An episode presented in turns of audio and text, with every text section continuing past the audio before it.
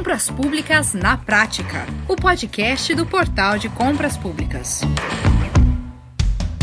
Alô, você que se liga aqui no Compras Públicas na Prática. Eu sou Max Gonçalves e hoje nós vamos falar de mais um aspecto importante da nova lei de licitações, a 14.133 de 2021. É que a nova lei trouxe mudanças e novidades também à fase de habilitação dos fornecedores que participam de licitações públicas. Pois é, é um momento fundamental nas concorrências, onde o licitante deve provar por meio de documentos e certidões que tem a plena capacidade de concluir o objeto para o qual está sendo contratado. Pois é, mas em que essas inovações afetam a rotina conhecida das licitações, hein? Elas trazem vantagens e benefícios para compradores e fornecedores? E quais os cuidados que os dois precisam tomar para se adaptar às novas regras? Bom, quem nos traz uma importante análise sobre tudo isso é o advogado e consultor, doutor pela Universidade Federal de Santa Catarina e sócio da Bozelli e Loz Advogados Associados e da Bozelli Licitações doutor Felipe Bozelli. Bom, você sabe, também participa do debate o CEO do Portal de Compras Públicas, Leonardo Ladeira. Bom, Leonardo, nós temos aí um grande nome, não é? Porque vai nos trazer uma análise sobre novidades na fase de habilitação dos fornecedores. Mas eu te pergunto, e os clientes do portal, Leonardo, eles já têm apresentado muitas dúvidas em relação a essas exigências na fase de habilitação? Max, os clientes do portal começam a ter contato com os processos licitatórios de acordo com a nova lei só agora, Max. É recentemente que a gente disponibilizou o processo licitatório de acordo com a 14133, né, o pregão eletrônico já adequado para a 14133. Isso começa a aparecer agora. Tem, eu tenho certeza que o cliente, em última instância, principalmente o cliente de, de boa índole, está gostando porque ficou mais fácil participar, ficou mais simples, demora menos para lançar uma proposta e por aí vai. Por outro lado, a gente ainda vai medir se isso vai gerar algum tipo de impacto negativo nos resultados. Isso, infelizmente, a gente não tem massa de dados suficiente para poder dizer é, que sim ou que não, mas com certeza, como é uma cultura de dado que a gente tem implementado dentro de casa, é uma coisa que a gente está preocupado no dia a dia, a gente está acompanhando.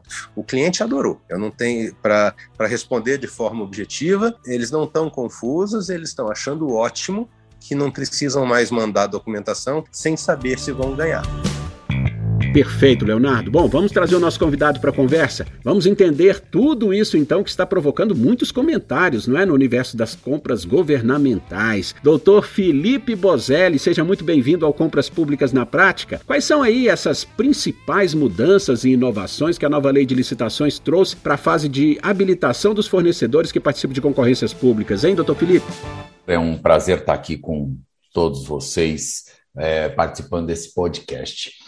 É, com relação à habilitação, a Lei 14133 ela manteve a mesma estrutura de habilitação da, da Lei 8666. Então, se a gente aguarda é, alterações que sejam muito profundas ou que mexam na, na forma de pensar da habilitação, isso não vai acontecer. Entretanto, nós tivemos sim alterações pontuais que são extremamente relevantes, tanto para quem conduz os processos licitatórios, para que elas sejam exigidas nos seus editais, quanto para quem elabora a sua documentação.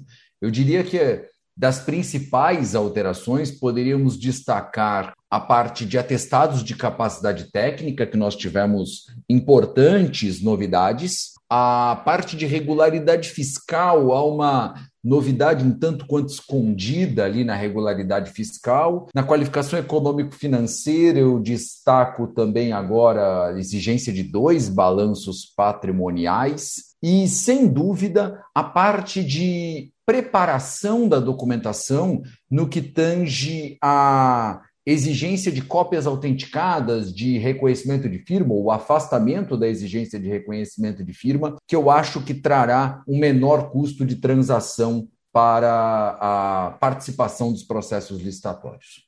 Certo. E, e, o que mudou, então, vamos lá, é, por exemplo, em relação aos atestados de capacidade técnica profissional? Como eles, como, como eram as exigências antes e como ficaram com a nova lei, doutor? É, com relação aos atestados de capacidade técnico profissional, A, a Lei 8666, ela possuía vedação expressa, prevista lá no artigo 30, parágrafo 1 inciso 1, de que a capacitação técnico-profissional apresentada pelo licitante ela seria pelo atestado de profissional que estivesse no quadro permanente da empresa, vedando a exigência de quantidades mínimas ou prazos máximos. Se nós vamos na Lei 14133, lá no artigo 67, inciso 1, não existe esta restrição. A, a exigência de capacitação técnico profissional, de atestado de capacidade técnico profissional, não tem mais a restrição à exigência de quantidade mínima ou prazos máximos. O mesmo acontece quando nós vamos no parágrafo primeiro, que fala a exigência de atestados será restrita às parcelas de maior relevância ou valor significativo, assim considerada aquela de 4 por, que seja igual ou superior a 4%. E quando a gente olha a palavra atestados no plural, sem fazer referência expressa a apenas o inciso 2, me parece, e somando a isso o fato de que no inciso 1, que fala da qualificação profissional, é não ter a vedação, me parece que na nova lei nós temos uma importante novidade. Agora, os atestados de capacidade técnico profissional também terão quantidades, assim como os atestados de capacidade técnico operacional. Vale dizer que esta novidade impactará é, de forma mais efetiva nas contratações para serviços, em especial serviços de engenharia e obras de engenharia, que são é, é o tipo de licitação que acaba por exigir a certidão, o atestado de capacidade técnico operacional, que é o atestado da empresa, e o atestado de capacidade técnico profissional, que é o atestado do profissional responsável pela condução, pela execução do contrato, no caso de obras do engenheiro. Ótimo. Ah, agora, doutor Bozelli, é pela primeira vez se tem aí uma norma, né, como a do artigo 67, parágrafo 9 da Lei 14.133, é, tratando da documentação relativa aos atestados de subcontratados nas licitações. É, é uma inovação importante? Como vai funcionar isso na prática, hein, doutor? Sem dúvida. A, a possibilidade de incluir atestados relativos a potencial subcontratado na 8666 era completamente afastada. Não seria possível você apresentar um atestado de um subcontratado para comprovar a sua qualificação técnica. Vou além. havia inúmeros autores que defendiam, inclusive, que se determinada matéria seria no futuro subcontratada, ela não poderia fazer parte do atestado de capacidade técnica. Nós não poderíamos exigir atestado de capacidade técnica daquilo que no futuro seria subcontratado. A 14133, em inúmeros aspectos, ela reconhece e ela avança numa realidade de mercado com relação à subcontratação. A Lei 8666, vale dizer, não por culpa da lei, mas por culpa da prática, a Lei 8666, ou melhor dizendo, a prática da Lei 8666, sempre foi a vedação é, como regra à subcontratação. Na 14133, nós temos, primeiro, uma novidade, que é a subcontratação deixa de ser uma exceção e passa a ser a regra nos processos licitatórios. Então, agora, na 14133, é, a regra é poder subcontratar. A administração pode proibir a subcontratação, mas deverá justificar caso assim o faça. E nesse mesmo sentido, a lei trouxe o parágrafo 9 é, aqui do artigo 67 para possibilitar a juntada de um atestado de capacidade técnica relativo a um subcontratado durante a fase licitatória. Com isso, a empresa que prestará o serviço conseguirá demonstrar que possui capacidade técnica para executar aquele contrato. É, e O senhor considera, considera isso positivo, doutor Bozelli? Há alguns pontos polêmicos em relação a esse tema das subcontratações, não é? Sobre esse tema, vale alguns comentários. O primeiro comentário é texto legal, que na mesma licitação, diversos licitantes, ou mais de um licitante, poderá apresentar o mesmo subcontratado. É, para algumas pessoas, isso pode parecer um tanto quanto estranho, pode parecer até um indício de conluio em processo licitatório, contudo, em mercados limitados, isso é absolutamente comum e natural que aconteça. Eu mesmo já atuei em inúmeros processos sem nenhum indício de conluio, sem nenhuma relação de cartelização entre as empresas, muito pelo contrário, empresas altamente aguerridas durante o processo licitatório, com lances, com recursos, até com judicialização, e que elas apresentavam o mesmo subcontratado futuro, que no, no, na execução do contrato a mesma empresa seria subcontratada. Isso é possível e até natural em determinados mercados quando há uma restrição com relação aos potenciais subcontratados daquele setor. O outro comentário que não está previsto em lei mas me parece que a prática terá que resolver é o que, que irá acontecer quando a empresa apresentar a documentação de um o atestado de capacidade técnica de um potencial subcontratado e na hora da execução do contrato pretender fazer aquele serviço com outro subcontratado. A lei não resolve esse problema, mas penso que isso será é, plenamente possível desde que, obviamente, o novo subcontratado comprove que também possui atestado de capacidade técnica. Faço aqui uma analogia à possibilidade prevista na 14133 com relação à alteração de consorciados. E aqui me parece, se eu posso alterar um consorciado, que é algo muito mais gravoso ou muito mais complexo do que alterar um subcontratado, não haveria por que restringir a alteração de um subcontratado. Perfeito. Agora, a, a nova lei de licitações também traz novidades sobre as certidões de regularidade fiscal dos licitantes concorrentes. É, quais são elas e quais as vantagens que oferecem? A nova lei ela traz numa, num texto talvez não muito claro e que pouquíssima gente está discutindo essa matéria. Eu acredito que para a maioria dos autores a, a alteração ela passa desapercebida, mas eu gosto de me apegar a, ao texto da nova lei. Se nós pegamos o artigo 29 da Lei 8666, o artigo 29 dizia: a documentação relativa à regularidade fiscal e trabalhista, conforme o caso, consistirá em. Se nós tomamos o artigo 68 caput, ele diz: as habilitações fiscal, social e trabalhista serão aferidas mediante a verificação dos seguintes requisitos. O texto do artigo 68, ele não traz a ideia de juntada de documentos por licitantes. Ele traz a ideia de aferição, verificação de requisitos. E me parece que é um texto, é uma alteração é, simples, mas que pode ter um potencial de imenso impacto nos processos licitatórios. Me parece que quando o legislador fala que a habilitação fiscal, social e trabalhista ela é aferida mediante a verificação de requisitos, ele deixa de exigir que o licitante apresente os documentos de regularidade fiscal, para assim exigir que a administração verifique os requisitos da regularidade fiscal, social e trabalhista. E na minha percepção, isso faz todo sentido.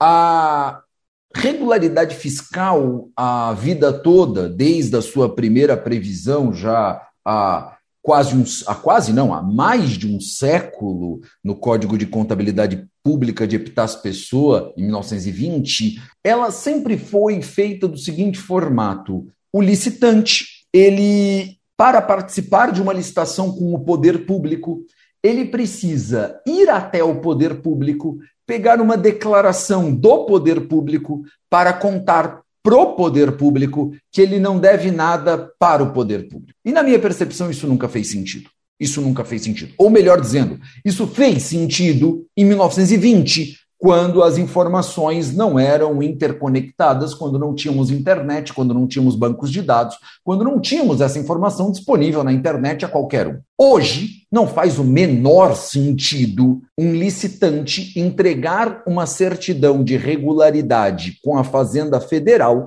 para participar de uma licitação da União. Não faz o menor sentido. É um documento da União para contar para a União que ele não deve nada para a União. Isso não faz sentido nenhum. Então o senhor acredita que, que ali nós temos uma situação que contribui para a desburocratização? Me parece, então, que de forma muito tímida, mas o legislador aqui deixou a possibilidade aqui de alterarmos a exigência de regularidade fiscal, social e trabalhista para que a administração verifique os requisitos, excluindo, portanto, toda a parte de regularidade fiscal da documentação exigida dos licitantes, para que essa documentação seja aferida pela própria administração ah, durante a execução do processo licitatório, reduzindo assim o número de documentos a serem apresentados num processo licitatório, consequentemente, o número de problemas que podem acontecer pelo esquecimento, ou pela falta, ou pelo erro na apresentação desses documentos,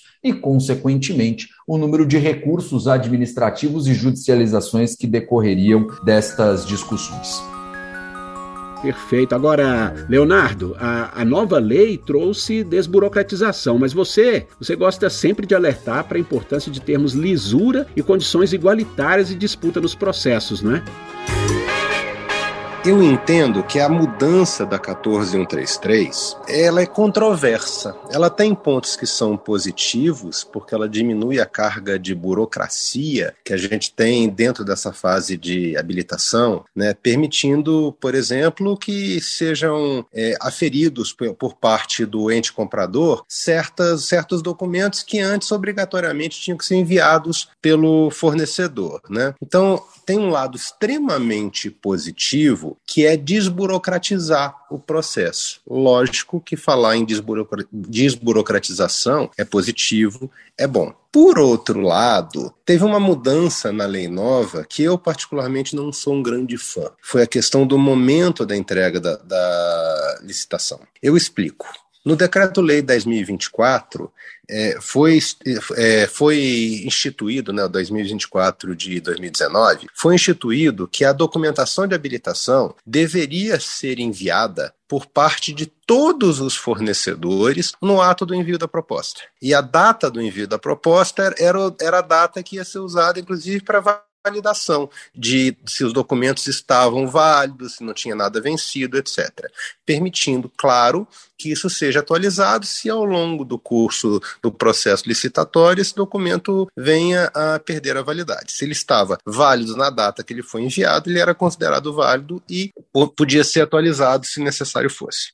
O que, que aconteceu? É, ao mudar o processo, na, com a Lei 14.133, agora de 2021, o que aconteceu? Apenas o vencedor tem que apresentar a documentação após declarado vencedor. Isso, no meu entender, é um problema. Por quê? Porque você começa a ter que lidar com participantes que, em última instância, não estavam habilitados para participar desse processo licitatório. Veja bem, isso não é, é isso não é desburocratização, isso é condição equalitária de disputa.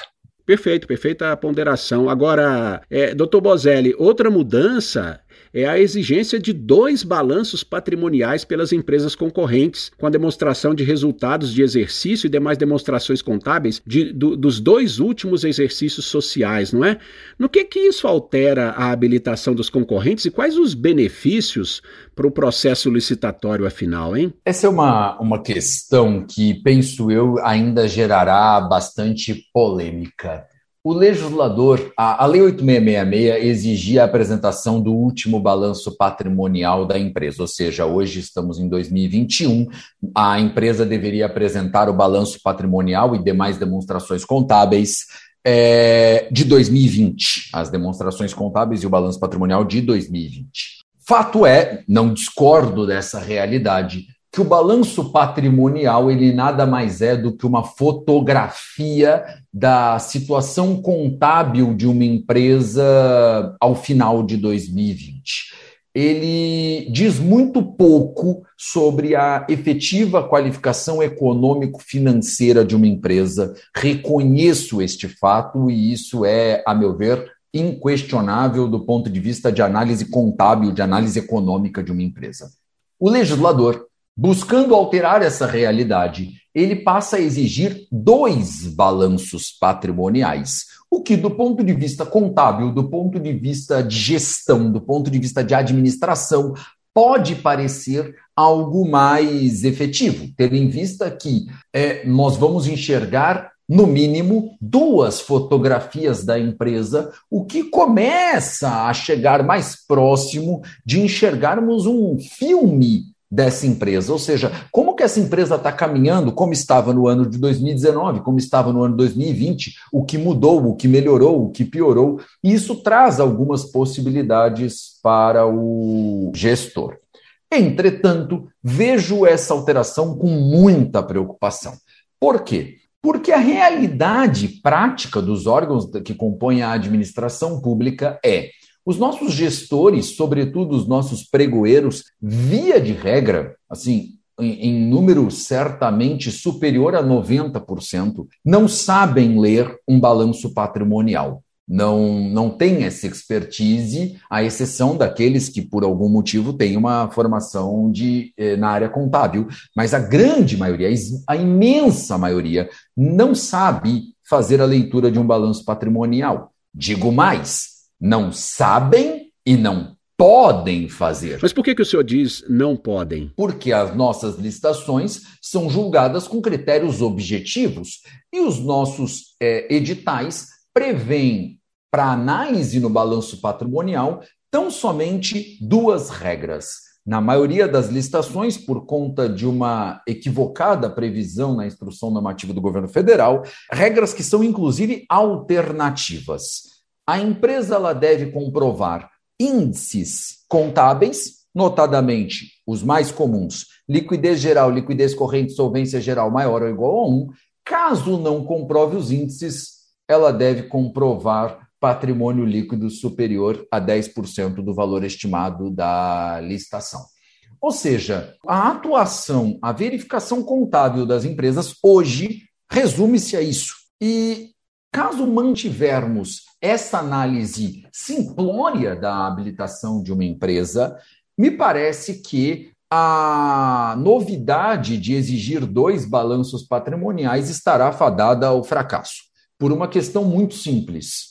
Se nós vamos pedir índices contábeis que comprovem a liquidez e solvência de uma empresa, e nós vamos pedir capital social ou patrimônio líquido, no balanço patrimonial, notadamente o patrimônio líquido, de nada vai adiantar exigir o balanço patrimonial de 2019. Será algo absolutamente irrelevante para o processo licitatório. Isto porque, se uma empresa possui patrimônio líquido superior a 10% do valor da licitação em 2020, ainda que ela não o possuísse em 2019, não faria o menor sentido inabilitar essa empresa por esse motivo. Não faz sentido nenhum inabilitar uma empresa que em 2019 não teria o patrimônio líquido suficiente, mas em 2020 o possui. Se o contrato será firmado em 2021, quiçá em 2022, a relação do patrimônio líquido em 2019 não importa absolutamente nada. E o mesmo aconteceria com os índices de liquidez e solvência da empresa. Portanto, o que eu enxergo nesse dispositivo é, ele até tem um potencial interessante caso a administração, os órgãos, os entes que compõem a administração pública desenvolvam índices contábeis que sejam transversais aos dois balanços patrimoniais. Por quê? Utilizar dois balanços patrimoniais com os mesmos índices, com a mesma prática que a gente já possui hoje, é, será uma realidade fadada ao fracasso e a exigência do balanço patrimonial de 2019 será absolutamente inócua no processo licitatório e o balanço de 2019 se resumirá a uma exigência formal destinada a inabilitar empresas que, por algum motivo, não apresentem o balanço ou não apresentem o balanço exatamente na forma prevista na legislação. Perfeito. Uh, e sobre autenticação de cópias e reconhecimento de firma, hein, Dr. Bozelli? Parece que nós temos novidades nesse, em relação a isso também, não é? Sem dúvida. Com relação à autenticação de cópias, a, a nova lei de licitações ela prevê uma possibilidade que anteriormente nós não tínhamos. Então, hoje, além da possibilidade de se juntar é, um documento original, obviamente, e uma cópia autenticada em cartório, obviamente, nós, número um, mantivemos a possibilidade de apresentação de cópias autenticadas pela própria administração, ou seja, o gestor ele tem a possibilidade de certificar, tendo fé pública, certificar a autenticação de um documento, a autenticidade de um documento. A novidade aqui vem por conta da possibilidade de advogados também poderem autenticar documentos no processo licitatório. Me parece que isso terá um potencial bastante interessante de redução dos custos para a participação de um processo licitatório. Por razões óbvias, as empresas não costumam colocar documentação original no processo licitatório, salvo aquelas que são emitidas na internet, que são consideradas originais, mas documentos como contrato social, atestado de capacidade técnica, balanço, não é possível colocar o original, visto que ela participará de outros processos licitatórios e ela precisa daquele documento. Então, muitas vezes a empresa possui, tem dificuldade de levar esse documento até a administração para autenticar junto à administração. Por isso, na Lei 8666, o caso mais comum que nós vemos é a apresentação de documentos autenticados por cartório. Essa autenticação em cartório tem um custo, um custo que não é desprezível para uma empresa, sobretudo para uma empresa que participa de muitos processos licitatórios, e a exigência desse custo para as empresas que participam do processo licitatório certamente é repassada para a proposta e, consequentemente, para o custo que a administração tem nos contratos administrativos que firma.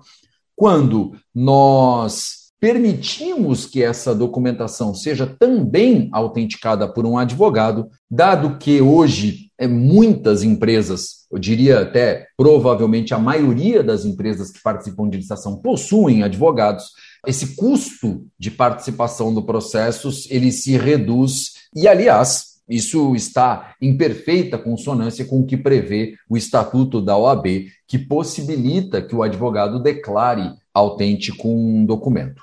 Já com relação ao reconhecimento de firma, a lei também traz orientação interessante ao afastar a exigência de reconhecimento de firma, ao estabelecer que não é necessário a apresentação de é, o reconhecimento de firma de documentos, ressalvados nas hipóteses de que houver é, dúvida efetiva quanto à autenticidade da firma daquele documento, da assinatura daquele documento. Aí sim será exigido algum tipo de reconhecimento de firma.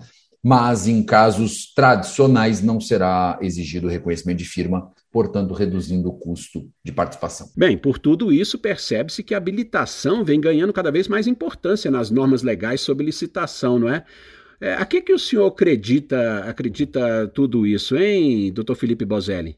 Eu diria que a habilitação, é, eu não afirmaria que ela vem ganhando mais relevância no processo licitatório, mas sem dúvida eu afirmaria que as discussões sobre a habilitação vêm ganhando mais relevância no processo licitatório, sem dúvida. Hoje, por conta de da forma como nós avançamos em matéria de análise, principalmente de interpretação da habilitação, gerou a, uma característica do processo licitatório que é quando nós fazemos um processo licitatório, sobretudo processos de maior porte, é quase impossível concluir uma licitação sem que haja nenhum recurso. Por uma questão absolutamente simples. As regras sobre a interpretação do que pode e o que não pode ser admitido na fase de habilitação são regras extremamente nebulosas. E nessa matéria, eu diria que a Lei 14133 deixou muito a desejar, deixou muito a desejar. Por que, que o senhor acha que deixou a desejar? Quando se trata da possibilidade de fazer diligências no processo licitatório para sanar algum problema, para corrigir algum algum documento. A nova lei de licitações ela traz a possibilidade de, oh, perdão, ela traz a vedação de substituir ou apresentar novos documentos. E afirma que essa possibilidade só pode ocorrer em duas situações. A primeira, eu, eu vou começar pela segunda, que ela é mais simples, porque sempre pode, atualizar documentos cuja data de validade expirou depois da entrega das propostas. Isso é uma obviedade, a lei nem precisaria ter dito. É, se a data da licitação é dia, dia 15, o documento expirou no dia 20, o licitante não tem bola de cristal para saber que a licitação vai, os documentos dele serão abertos depois do dia 15, logo a, a, data que deve ser considerada é o dia 15, e aí você atualiza a certidão sem problema nenhum. Isso sempre pôde desde a 8666, isso é, é uma obviedade. E a, a, primeira, o primeiro inciso, que eu vou tratar agora em segundo lugar, né? mas o primeiro inciso, ele traz um texto que não corresponde com a interpretação corrente do Poder Judiciário, do Tribunal de Contas, ou pelo menos de algumas decisões do Poder Judiciário do Tribunal de Contas, em que ele diz a complementação de informações acerca de documentos já apresentados pelos licitantes e desde que necessária para apurar fato existente à época da abertura do certame. Quando ele coloca que não pode ser juntado documento novo, é, a não ser que seja documento para complementar um documento já apresentado, a nova lei de licitações ela bloqueia uma possibilidade interpretativa que a jurisprudência tem dado largamente quando da interpretação da 8666. Como, por exemplo, uma empresa que não juntou uma certidão e o gestor vai lá, tira uma certidão na internet e junta essa certidão. Esse documento claramente não foi apresentado pelo licitante e o pregoeiro está juntando esse documento posteriormente. Isso já era possibilitado na 8666 em inúmeros é, acórdãos, em inúmeros casos, é, vale dizer, de forma bastante conturbada, da mesma forma como há inúmeros acórdãos que defendem essa possibilidade, há inúmeros acórdãos que a rechaça,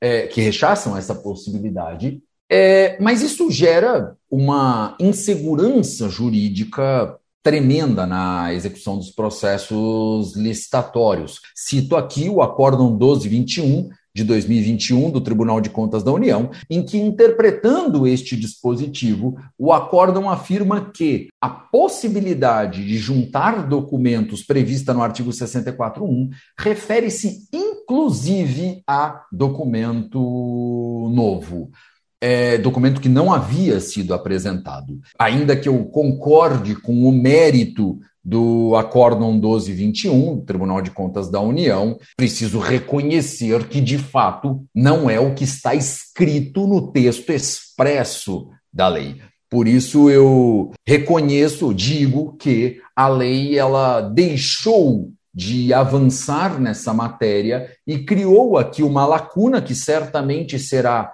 preenchida pela jurisprudência e espero que essa lacuna, que esse problema apresentado pelo legislador seja preenchido desta vez, ao contrário do que aconteceu na 8666, de forma sólida, consistente, com uma interpretação coerente que possibilite dar segurança jurídica à fase de habilitação, para que a fase de habilitação não seja a fase mais relevante do processo licitatório, que hoje o é, sem dúvida o é. e nós precisamos dar mais ênfase à fase de proposta do que à fase de habilitação, na minha percepção. Mas isso só será possível se nós tivermos segurança jurídica na interpretação da fase de habilitação. Leonardo, questões importantes para serem debatidas, né? Não há uma visão unânime a respeito de todas essas questões, né? Você, por exemplo, tem ponderações diferentes sobre alguns desses pontos, não é isso? Max, é extremamente comum e esperado num momento de avaliação, de começo de testes de uma legislação tão vasta como a 14133 é, que existam pontos de vista diferentes a respeito da, da, mesma informação. Como dizia Nelson Rodrigues, né, toda unanimidade é burra. Então, a gente ponderar pontos de vista diferentes a respeito do que está acontecendo e poder avaliar sobre várias óticas o mesmo fato é positivo, porque as pessoas precisam ter esse entendimento pelo momento que a gente está vivendo. Está tudo mudando, as pessoas estão experimentando. Tem lado bom e lado ruim num monte de coisa. Eu vou concordar com o Dr. Bozelli num ponto antes de qualquer outra coisa. A gente está caminhando para um processo mais simples e todo mundo espera que ele se mostre um processo mais eficiente. Isso a gente vai conferir. Tomara que o lado positivo que o Dr. Bozelli apontou se sobreponha de forma muito ampla ao lado negativo que eu levantei. Então, é, faz parte do jogo e a gente espera que o processo licitatório brasileiro evolua para melhor sempre. Eu não tenho a menor dúvida que a gente tem que focar na proposta. A questão burocrática, ela tem menor monta. A nossa preocupação enquanto plataforma é ter certeza que a proposta e a disputa, Max, ocorrem com lisura e, a, e ocorrem de forma igualitária para todo mundo. Eu não tenho dúvida que o foco é a proposta. O problema é que para você completar o processo licitatório, você tem a, a proposta e a sessão de disputa, Max. Minha preocupação é que ao diminuir essa carga documental que está sendo exigida hoje, simplificar esse processo, a gente acaba acabe tendo um concorrente que, em última instância, vai impactar no processo de disputa como um todo, sem estar apto para isso e acabar prejudicando o processo. Mas isso precisa ser visto, isso precisa ser medido, está longe da gente poder bater o martelo nisso. Eu tenho certeza por outro lado, é que está todo mundo enxergando que essas mudanças têm um lado positivo forte, e eu torço que esse lado positivo forte seja maior do que o eventual risco que eu estou levantando aqui. Leonardo, e, e, de que forma o portal está auxiliando o, esses clientes aí a acertar em relação a essas novas regras de habilitação, hein? Nesse caso específico, Max, além de capacitar e treinar o fornecedor para entender como é que o jogo funciona, também nesse novo marco regulatório, a gente está trabalhando ferramentas para facilitar a vida do fornecedor é, no controle da documentação dele. Tem documentos que precisam ser atualizados de forma regular, tem documentos que têm validade. E o que, que o portal está trabalhando? Ferramentas de alerta que permitam que o fornecedor carregue documentos menos vezes dentro do sistema. Por exemplo, eu preciso acrescentar o meu contrato social dentro de um processo licitatório como parte da minha documentação. Ele manda isso em uma licitação e o portal guarda para ele poder usar nas próximas. Se ele achar que precisa trocar, ele vai trocar ele vai sempre conseguir ver, mas ele não precisa vai carregar todos os documentos toda vez. Ele vai precisar é, carregar de novo aquilo que venceu, aquilo que mudou, que teve alguma forma de alteração. Então, além do treinamento, a gente está facilitando o ferramental e a usabilidade dessa interface dentro do portal, que a gente sabe que é um processo trabalhoso. Muito bem, senhores, ótimo debate. Olha, com certeza nós voltaremos a discutir esses pontos um pouco mais adiante, não é? é com a efetivação prática das licitações, né? É, por hoje o nosso tempo infelizmente já se esgotou e eu quero agradecer muito ao advogado e consultor Felipe Bozelli pela participação. Muito obrigado, Max. Eu que agradeço a vocês, a toda a equipe do Portal de Compras Públicas. Foi um prazer estar aqui com vocês hoje. E, e, também ao Leonardo Ladeira, CEO do Portal de Compras Públicas. Muito obrigado, Leonardo. Valeu, abraço. Perfeito, muito obrigado. Bom, e a você que nos acompanha, muito obrigado também. Se ficaram dúvidas, entre em contato conosco. Nosso telefone é 3003-5455. Nossa equipe qualificada estará ali à sua disposição para sanar todas as dúvidas. Bom, eu fico por aqui, um forte abraço e até a próxima. Você ouviu Compras Públicas na Prática, o podcast do Portal de Compras Públicas.